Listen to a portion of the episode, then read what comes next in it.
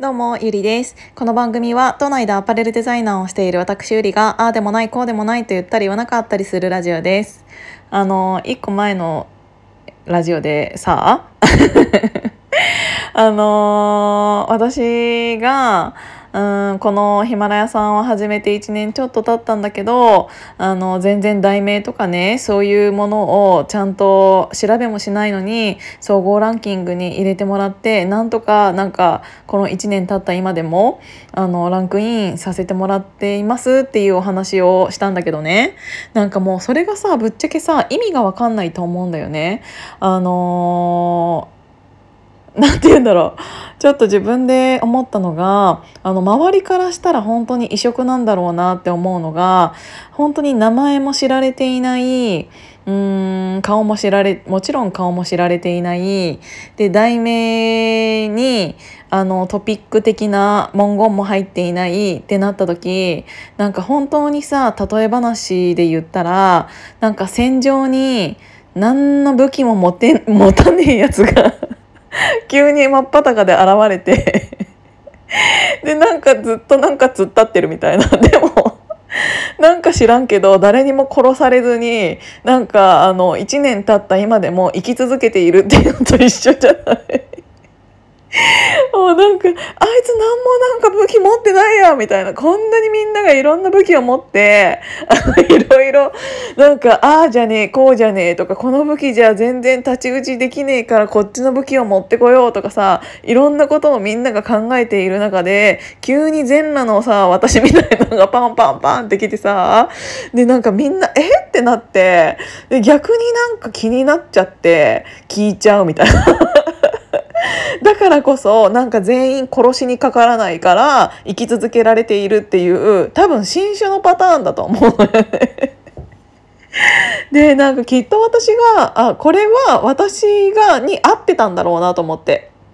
もし私がこの音声配信を始める前になんかいろいろ調べちゃったとするじゃない？なんか音声配信っていうのをこうやってやるんだよとかこうやったら成功するよとかこうやってマネタイズするんだよとかなんかこういう喋り方の方が魅力的だよとかこういう題名の方が人が食いつくよとかきっとこれをあのーまあこれからさうんテレビの時代っていうのはどんどん衰退していってやっぱりなんか忙しい中でもあの耳だけは開いているよっていう時間あの音声配信っていうのはこれからどんどんもっと主流になっていくと思うしっていう中であのどんどんねこういうマネタイズとかその YouTuber みたいな感じでさそういうラジオ系のなんかパーソナリティがもうちょっと有名になってくるような時代って絶対に来ると思ってるんだけどってなった時になんかそれせな〇〇の成功法みたいなのがもしあったとしたらで多分今でもあると思うんだけどね探そうと思えば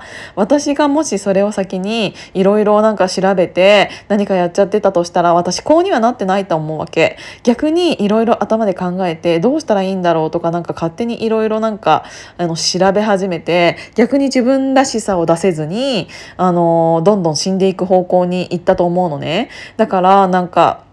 ん、やっぱり何かを成功した人ってそうやって自分が成功した過程をうん、いろいろ教えたりしているけどやっぱりそれってそれはその人だから成功したわけでそれを聞いたから見たからといってそれが自分に本当に当てはまるかって言ったらそうではないと思うんだよね。きっと私はそれのいい例だと思う。何もうーん調べずにいきなりやってラジオっていうものっていうよりもなんかあの音声日記みたいなんでスタートしたからこの緩さでずっと1年ちょっとも続いてるんだろうなっていうのが思うし逆になんかもうちょっと喋りが上手い人とかさなんか喋り方をちゃんと考えられている人とかってもう世の中いっぱいいるからなんかあのそういう人ともし私が張り合っちゃってたもんだったらなんか絶対ここまで来れてないと思うからさなんか別にそのヒマラヤでねあのランキングが上の方にずっといるっていうのってそんなにすごいことじゃないのかもしれないけどそれでもさ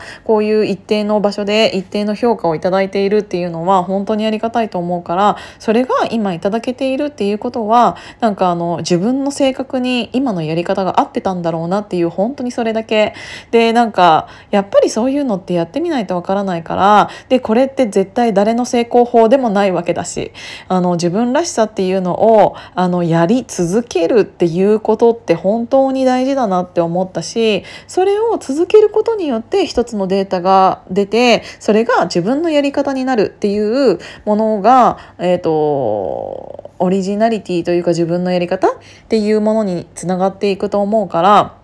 すごくいいきっかけになったしなんかあのー、誰かの成功したやり方が全てじゃないなっていうのを自分で改めて感じたよっていうのを思ったので今日はその話をしさせていただきましたちょっと5分半で短いけどちょっとそれをあのあのお話しさせていただきたかったかなってさ1年経ってもこんなにさ最後の方とかさ「あのああ」みたいな言ってんだよ本当に。